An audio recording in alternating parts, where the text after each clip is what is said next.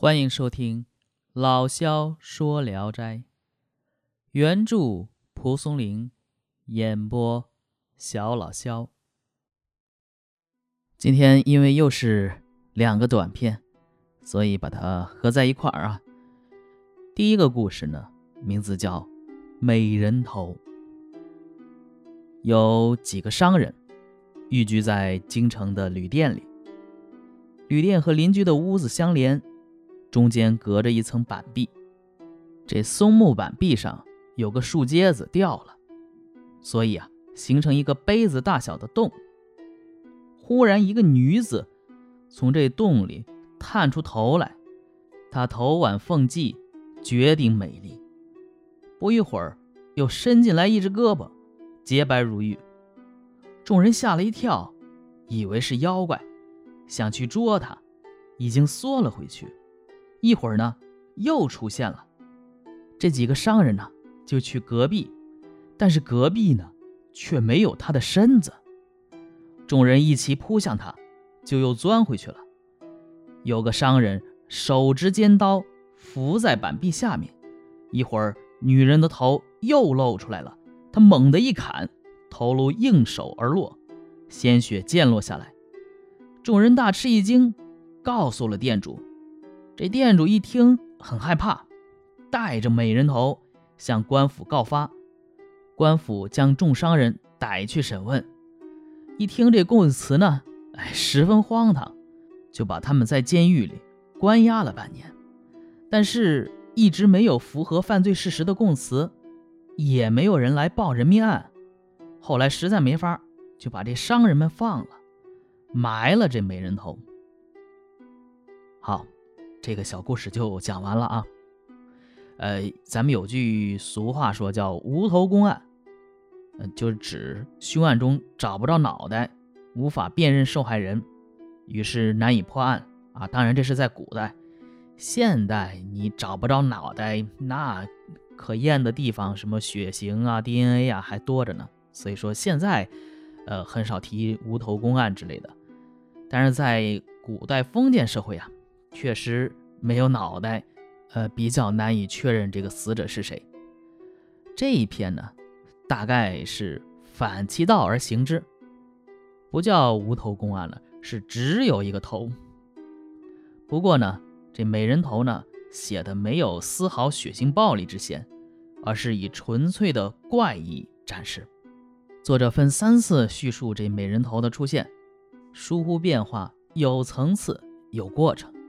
因为是美人头嘛，所以不仅挽凤髻绝美，而且呢露出一胳膊，叫一臂洁白如玉。最后的结局则是血溅尘土，形成视觉上极大的反差。由于节末呀并没有给商人带来太多的麻烦，不了了之，所以最后让人留下深刻印象的其实不是这个案子，而是美人头。接下来是第二篇，名字叫《刘亮彩》。说听济南怀利人说，刘亮彩是狐狸投胎。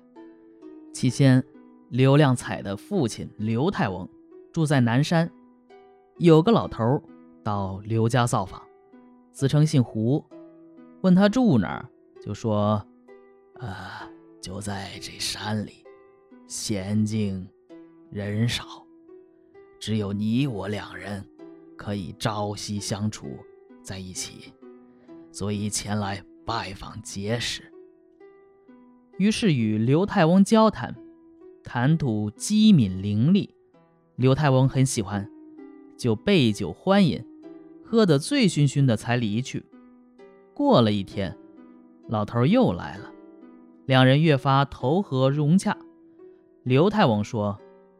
自从蒙您结交，情分最深。只是不知您住在哪里，到哪里向您问候起居啊？胡老头说：“不敢隐瞒，我实际是山里的一只老狐狸，因为与您有缘，所以才敢结交门下。我不能给您带来福运。”但是也不敢给您带来灾祸。呃，您相信我，不要害怕。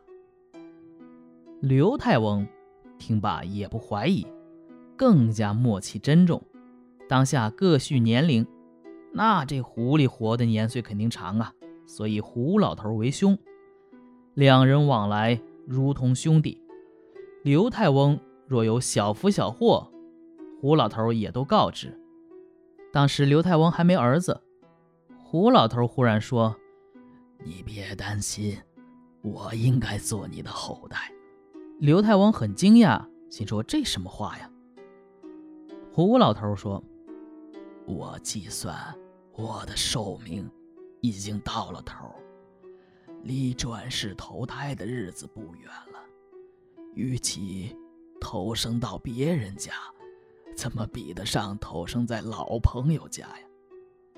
刘太翁说：“神仙的寿数在万年，哪里就到了这一步呢？”胡老头摇摇头说：“哎，这不是你应该知道的。”说完这句话，就走了。夜里。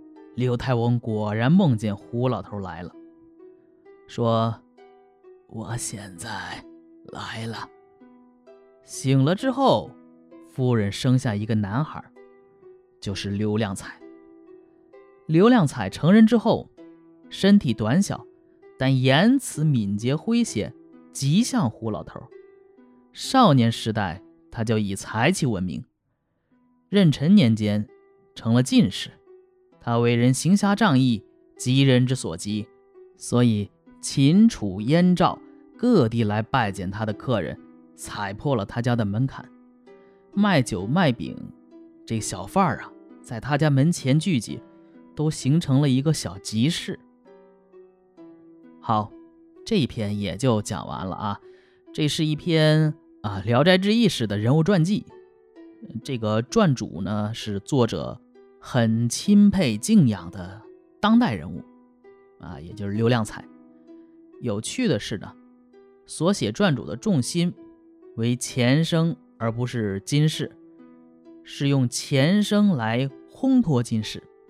开篇便语出惊人的宣称：“刘公亮彩，胡之后身也。”嗯，就颇类似于民间流传的这个啊。这个婆姨不是人啊！九天仙女下凡尘，生儿子会做贼，偷得蟠桃献母亲那种啊欲扬先抑的写法。先告诉你，大胆！我早就知道你不是人啊！写狐狸的高尚，主要通过言行体现。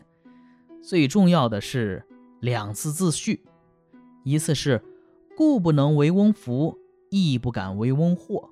啊，表达交友的目的只是志同道合啊，不是说给你啊带来什么福气啊，但是也不给你惹祸，所以啊是没有功利和利害的目的。